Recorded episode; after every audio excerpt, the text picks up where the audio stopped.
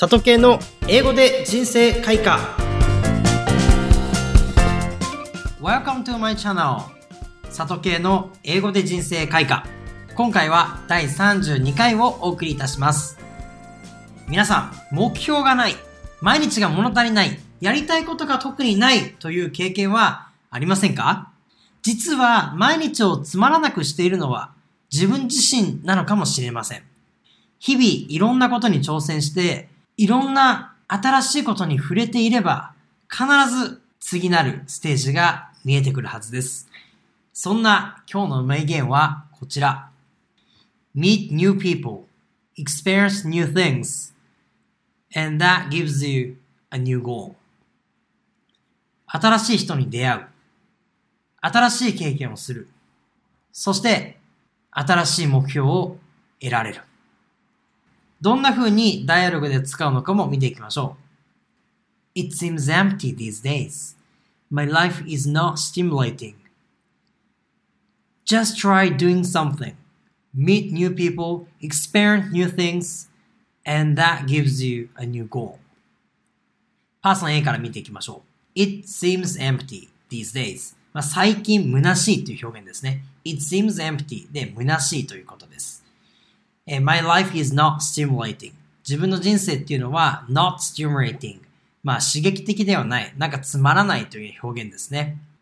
そして、えー、パーソン B のセリフで just try doing something. まあ、ただやってみなさい。try ing で試しにやってみるっていう意味です。何をするかというと something. まあ、何かをやってみる。まあ、すごく漠然としたアドバイスですね。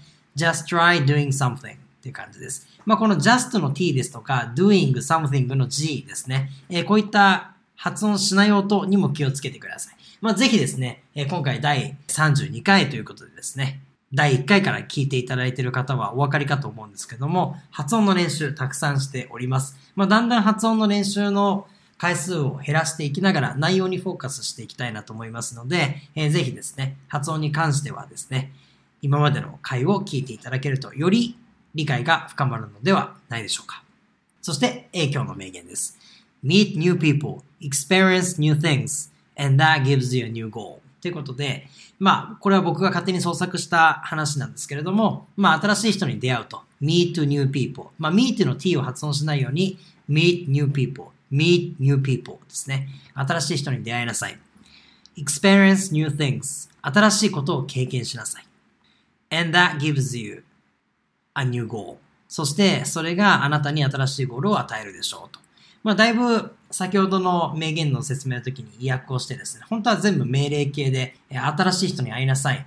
新しいことを経験しなさいというふうに、まあ、ちょっと強めに和訳を作ることもできるんですけれども、まあ、そんなに強い意味として捉えることなくですね、まあ、一般的に、この新しい人に出会って、新しいことを経験して、新しいゴールを得ましょうという、ちょっと柔らかい訳語に直してありました。まあ、なので、この命令文だからといってですね、必ずしも強く訳す必要っていうのはないんですね。まあ、自分自身が伝えたいメッセージが命令の形になっているだけで、訳語は柔らかくしても問題がないかなと思います。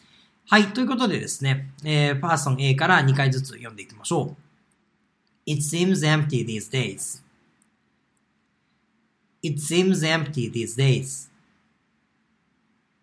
My life is not stimulating. My life is not stimulating. Just try doing something. Just try doing something. Meet new people, experience new things, and that gives you a new goal. Meet new people, experience new things, and that gives you a new goal. お疲れ様でした。なかなかこのコロナ禍においてですね、 新しいことに挑戦したり、新しい人に会ったりっていうのは難しいことだと思うんですね。で、その中で余裕がない人たちもたくさんいると思います。まあ正直僕自身もあまり余裕はある方ではありません。けれども、その中でやはりずっとこれはポッドキャストや僕の YouTube でもお伝えしていることなんですが、今与えられた環境で最大限できない人は、どんなに環境が良くなったとしても、やはり実力を発揮することはできないというふうに考えています。まあ、例えば世の中が、そしていろんな周りの人たちが良くなっていけば自分も良くなっていくんですけれども、その環境によって自分の考え方や実力が変わってしまうようでは、やはり自分の人生を謳歌していく中で、自分の本気、実力というのを最大限に発揮することはできないのではないかというふうに思います。どんな環境であったとしても、今与えられた環境の中で最大限頑張っていく、こんな人たちが、まあ、英語学習に限らず、まあ、仕事、人生、人間関係、あらゆる場面において活躍できる人になるのではないでしょうか。自分を変えることはとても難しいことだと思うんですけれども、まあ、新しい人に出会ったり、まあ、今オンラインで世界中の人と繋がることができます。まあ、せっかく英語で皆さんこうやって学習されてるわけですから、まあ、世界にアプローチをかけてもいいじゃないかなと思います。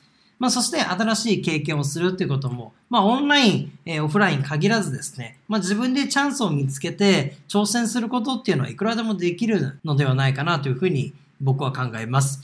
その中で、自分が今までやったことないこと、そして出会ったことない人、つまりは新しいことを自分の経験の中に取り入れることによって、その中でやりたいこと、そして自分がやらなければいけないこと、目標ということが見つかってくるのではないでしょうか。まあ僕自身も本当に高校1年生の時にですね、出会った英語の先生方、のおかげで、ここまで来ることができました。人生ってやっぱりふとした瞬間に変わりますし、人との出会い、新しい環境で、本当に人生っていうのは一変するというふうに僕は信じています。ですので、皆さんもこれをきっかけに新しいことをチャレンジしてみてください。改めて今日の名言は、Meet new people, experience new things, and that gives you a new goal でした。I hope you say this phrase in your daily life from now on. LINE や YouTube ぜひ概要欄から見てみてください。えー、次回もまたお会いしましょう。See you next time. I'm looking forward to seeing you again.